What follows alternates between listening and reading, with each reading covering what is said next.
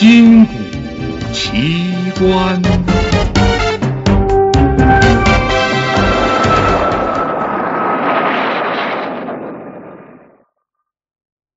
远古时期的外星人。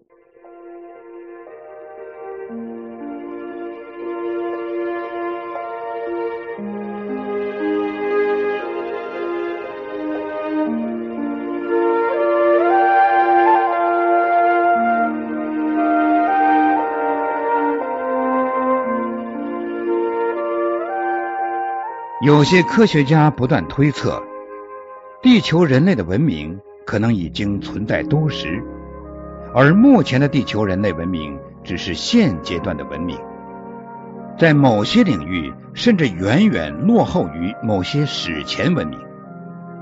这可以从现已发现的一些史前文化遗迹看出来。目前有很多关于玛雅人。和玛雅文化的故事。玛雅人据说是古代美洲的民族，他们独树一帜的创造了自己的文化。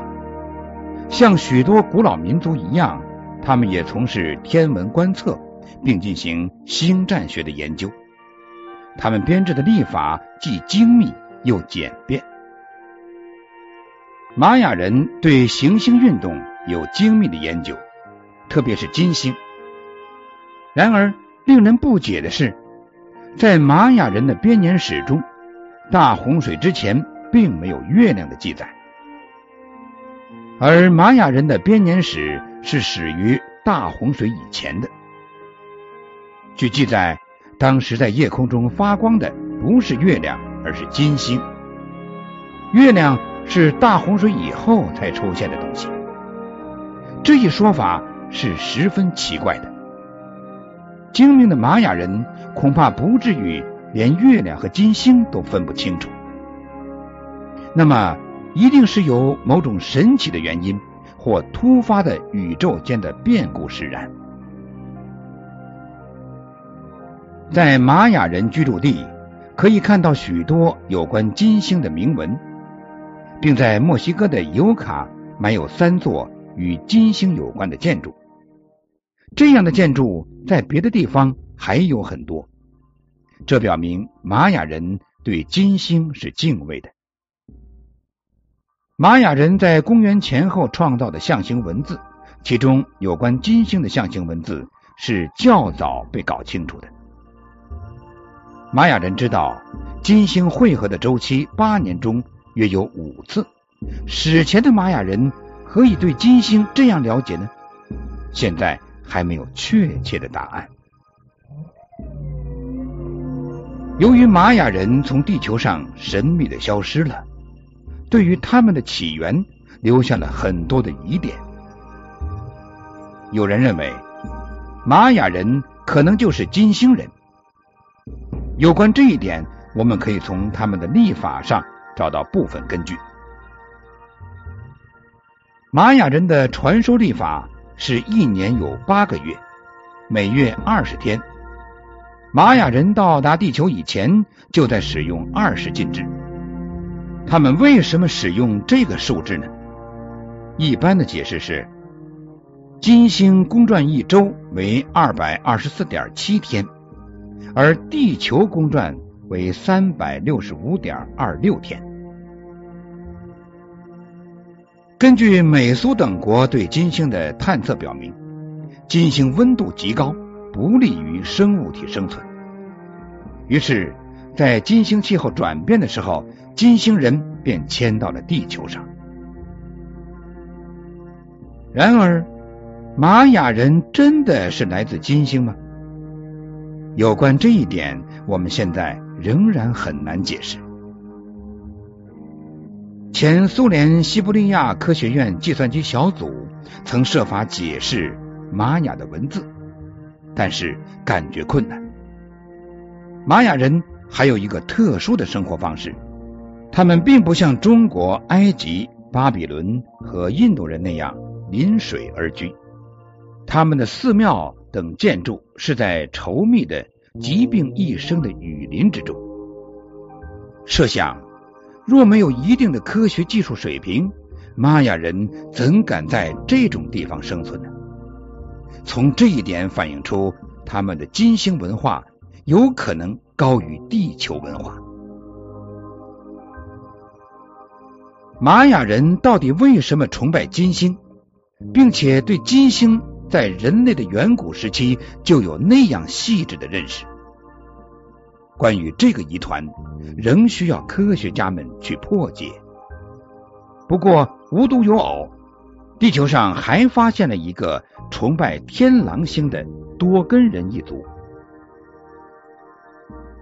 天狼星的伴星贝塔星是人类最早发现的白矮星，它体积很小，密度却很大，大约是水的三万倍，质量跟太阳差不多。这颗星是一八六二年天文学家。用天文望远镜观察到的，到一九一五年才正式确定它“白矮星”的称呼。他的发现曾引起天文界的高度重视。然而，至少在一千二百年之前，非洲马里的多根部落就开始祭祀这颗星了，并且还清楚的知道它的体积、密度、轨道形状。和它围绕天狼星运行的周期，他们还把这些记载到原始部落中的木刻、壁画和纺织品上。根据原始部落的人讲，曾经有一位叫诺莫的神，把关于天狼贝塔星的知识传授给了多根人。多根人现在还保存着一张画，画面。是他们信仰的乘坐一个拖着火焰的大飞船从天而降来到多根部落的神。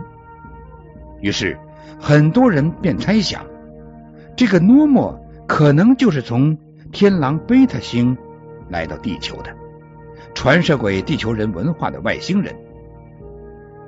关于多根人为什么要祭祀天狼贝塔星，他的故事是否真实，也是一个谜。有这样外星人到地球来传授文化之说的，还有在日本北海道地区生活的阿伊努人。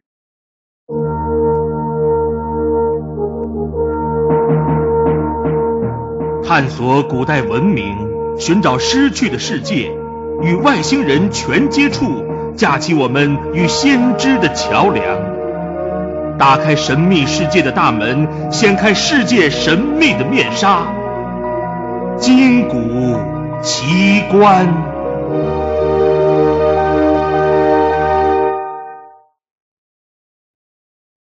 阿伊努人是日本唯一的少数民族，他们的体格特征很明显的异于日本人。他们平均身高两米，和日本人矮小的个子根本不同。他们具有白种人的秃额、多毛和色素的沉淀。是一个有别于东方民族的无法归类的独特的民族。在大不列颠百科全书上，人类学家们一般将他们看作是高加索人种。阿伊努人的血型也是很特殊的，日本其他的居民都没有这种血型。专家认为，即使在数十亿的属于黄色人种的人当中，偶然出现了几万个具有白种人生理特征和遗传特征的人，也是不大可能的。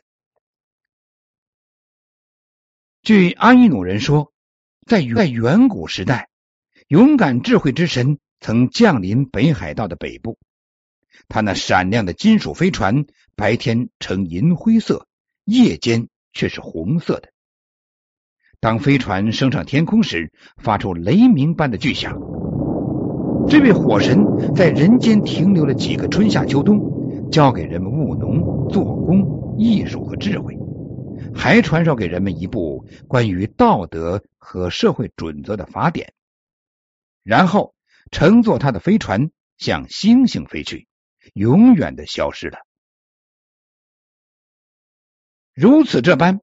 在自给自足的自然经济状态下生存的阿伊努人，怎么能够编造出一个在飞行时能够发出轰鸣并能改变颜色的金属飞船呢？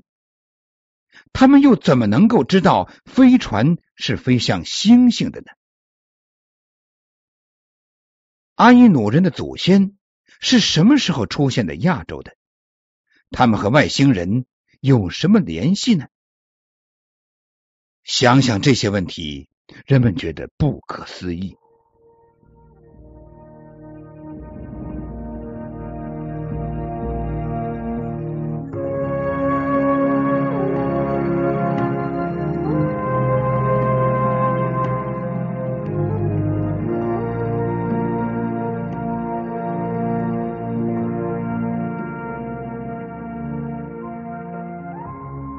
现在，很多专家都怀疑外星人在远古时代曾经经常性的、广泛的飞临地球，帮助地球人学习先进的文化。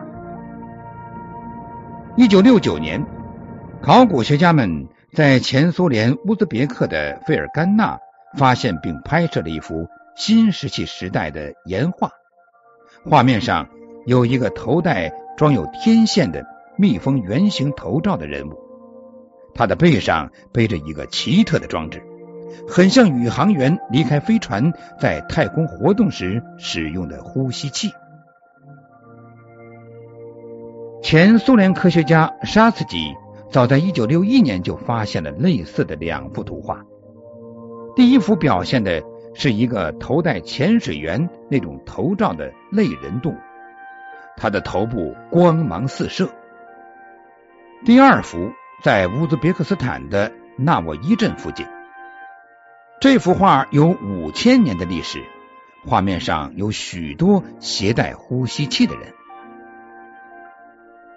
一九五六年，法国学者亨利·洛特在阿尔及利亚沙漠中的塔西里高原上的杰巴伦地区，发现了数以百计的布满绘画和雕刻的岩壁，总共有数千个动物和人物。其中有些人的衣着完全没有那个时代的特征，他们手持一些圆环，圆环连接正方形盒子。两人身穿潜水服，圆形头罩上装着显然是抛物型天线的东西。壁画上还有二十多个穿着这种笨重服装的人物，他们同野兽形象的完全逼真，形成鲜明的对照。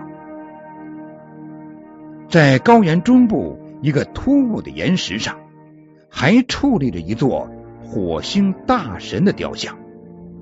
塑像高达六米，神情冷漠冷漠威严，令人震慑。塑像的服饰与宇航服饰极其相似，完全封闭，无任何缝隙。在臃肿的眉上托着一个与服装连成一体的圆形头罩。正对着鼻孔和嘴的地方开着个口。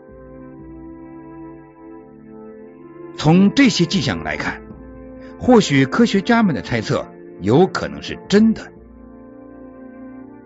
几千年前，真有可能有很多外星光顾地球，来考察过地球人的生活。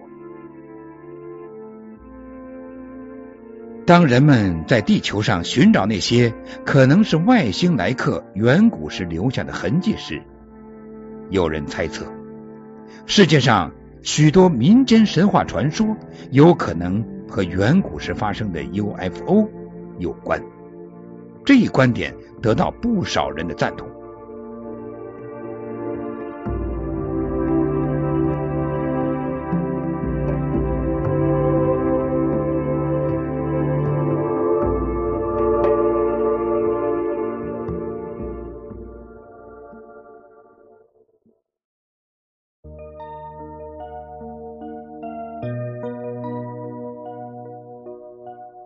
现在收听的是金谷奇观。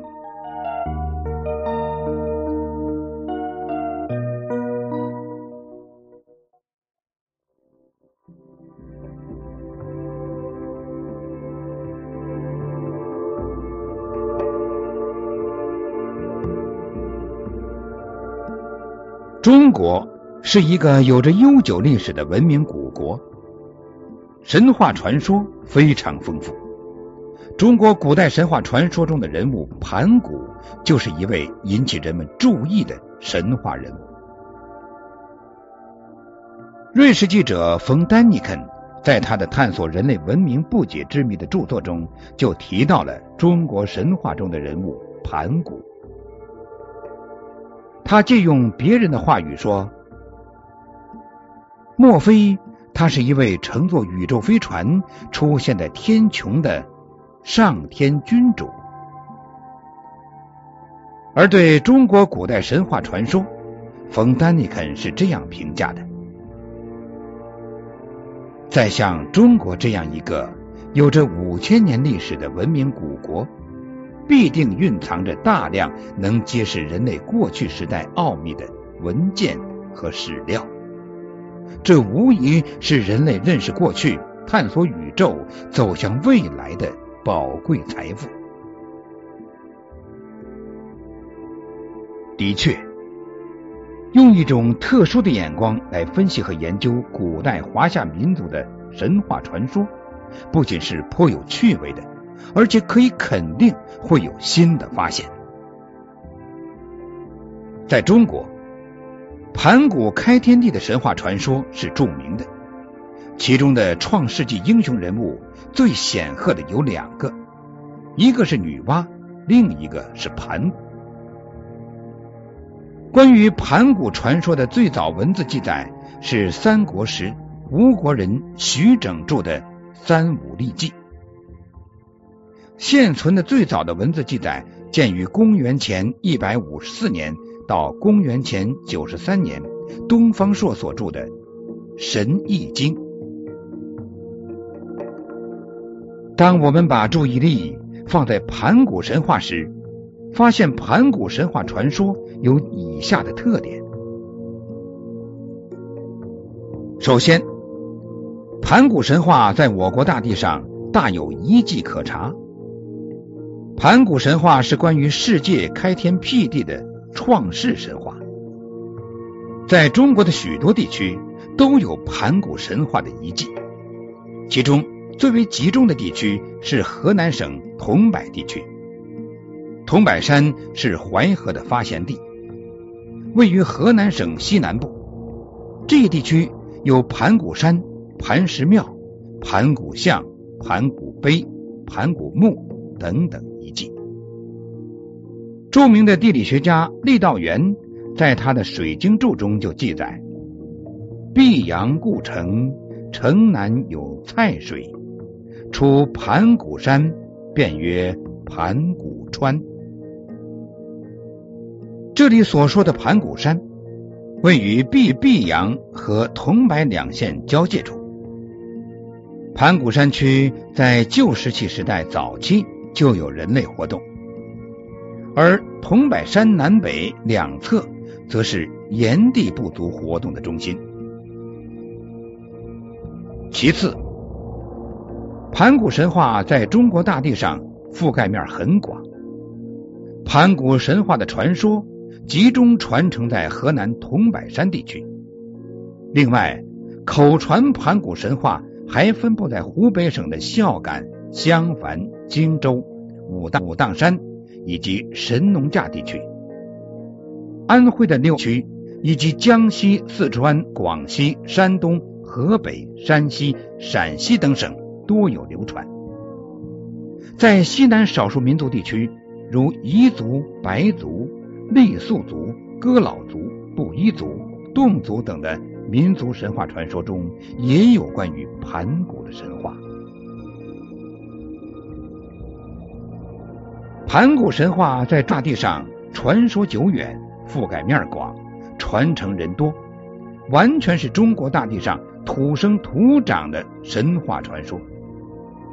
在盘古神话传说中，反映了远古人那种天上九重，人祖是天上下来的这样一种原始的宇宙观和人祖观。它其实代表了一种人类早期的原始社会文化。而关于女娲补天、夸父逐日的神话传说，也似乎体现了地球人与宇宙间其他星体的神秘联系。盘古、女娲、夸父诸种神话的产生，与远古时代的外星人活动有没有联系呢？从这些神话本身的内容来看，暂时还看不出盘古神话与 UFO 活动之间有什么直接的关联。但是，我们是不是可以设想的更大胆一些？也许瑞士记者冯丹尼肯，莫非他是一位乘坐宇宙飞船出现在天穹的上天君主？这句话对我们是一个非同寻常的启示，使我们思索这些神话的主人公本身所具有的大量非地球人的特征。这样说。也许不应该被指骂为数典忘祖。在当今的地球人拥有足以向历史沉迷挑战，从而真正认识自身资质的时候，我们尤其需要联想，需要探索，在这种联想和探索中不断前进。